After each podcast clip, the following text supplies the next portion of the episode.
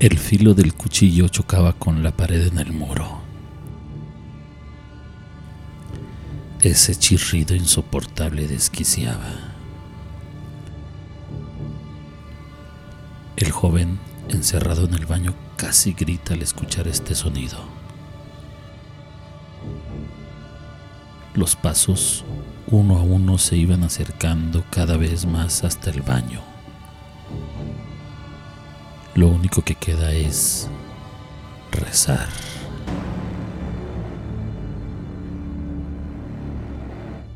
Historias camaleónicas.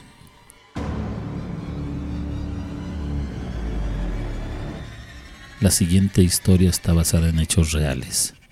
Se han modificado los nombres de los protagonistas cuidando su privacidad.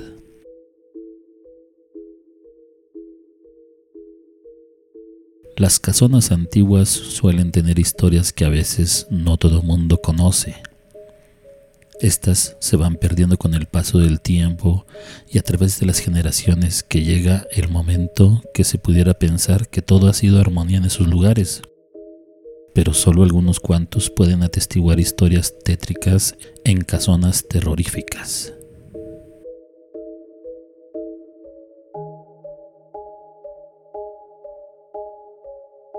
Monterrey, Nuevo León. Barrio Antiguo. José Luis acaba de entrar a trabajar a ese despacho legal que albergaba unas oficinas por ser económica la renta. El lugar se llenaba de movimiento durante la jornada laboral.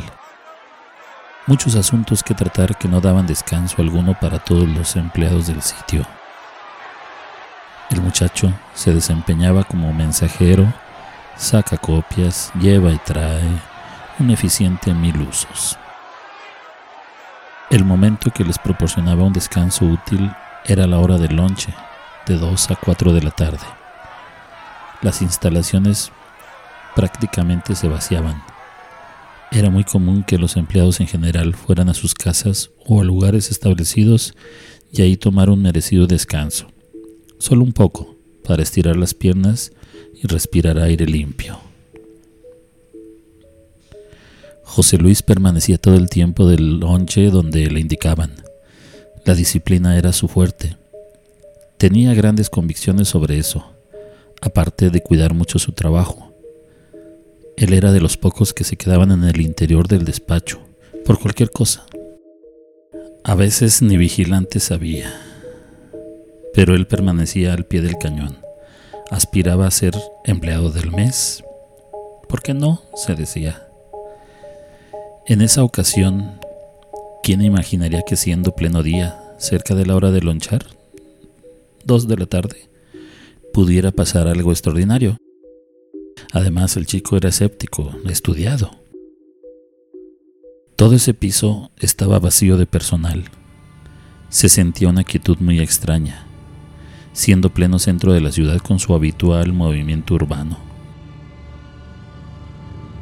Luis se dirigió hacia los baños de la empresa y se dispuso con total tranquilidad a realizar sus necesidades fisiológicas y de inmediato se sentó en la taza del WC. El momento de placidez y de mayor filosofía del humano es el baño. La concentración es lo máximo y a su vez es el de mayor intimidad personal. Sin embargo, esa quietud fue rota por unos sonidos extraños en el exterior. Esto alertó al muchacho, que se preguntaba quién habría ingresado sin que lo notaran los vigilantes del filtro de acceso.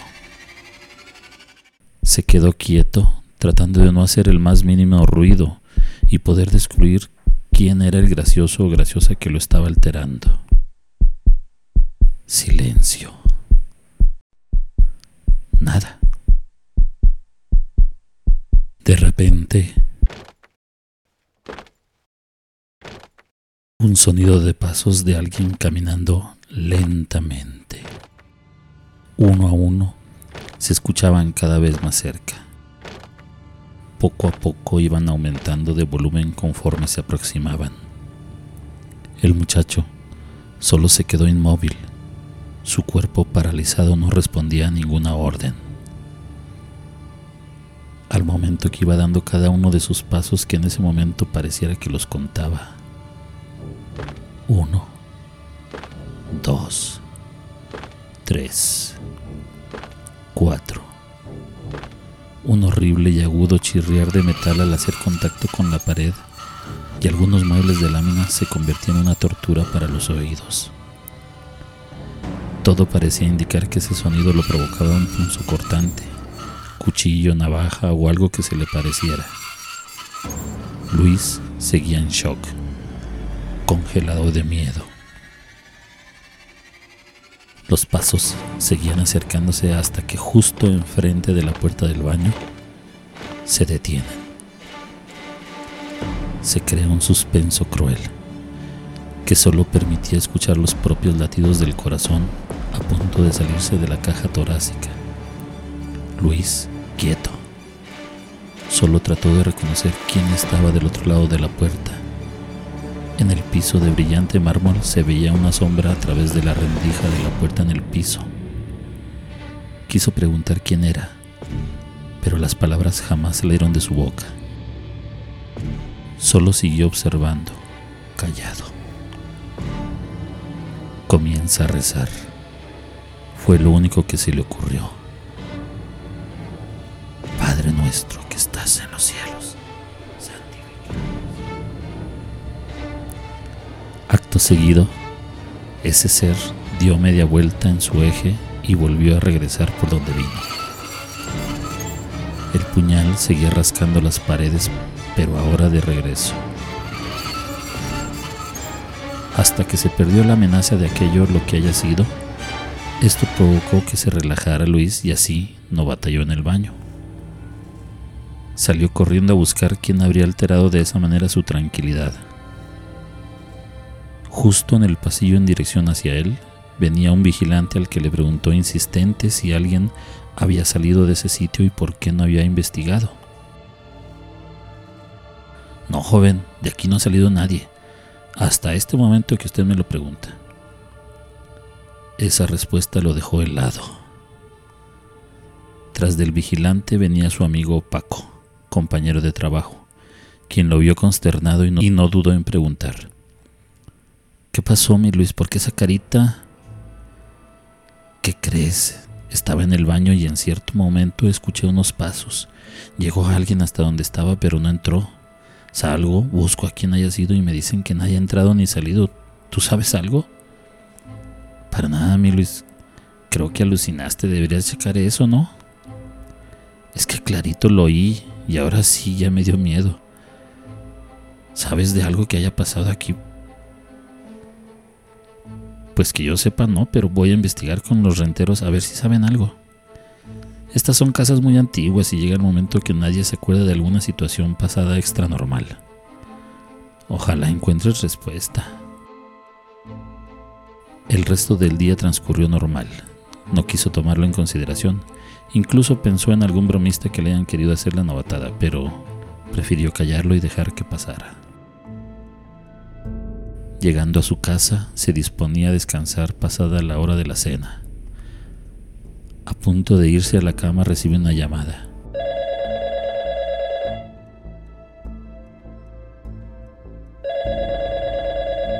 Luis, soy Paco. ¿Qué pasó, Paquito? ¿Por qué soy bueno?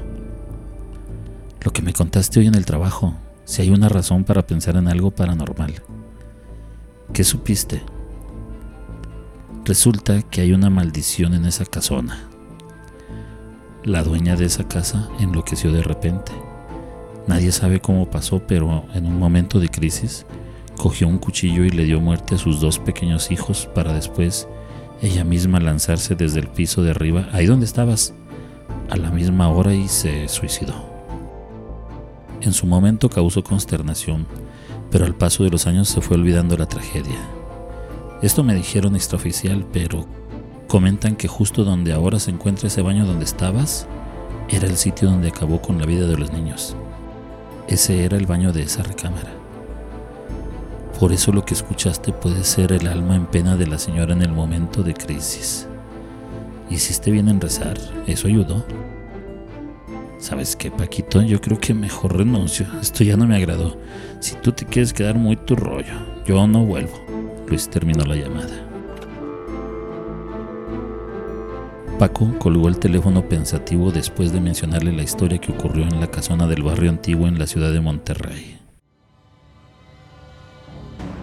Mientras, en el buró de la cama donde descansaba, procedió a guardar un terrible puñal manchado aún en sangre. Unos planos arquitectónicos con pasajes ocultos dentro de la casa y al fondo del cajón se ve un periódico donde mencionaba la triste noticia de su tía abuela, que asesinó a sus propios hijos, dejando la casa intestada en manos de sus descendientes que ahora viven de sus rentas. Historias camaleónicas son una idea original, adaptación, producción y edición de Santiago Aguilar.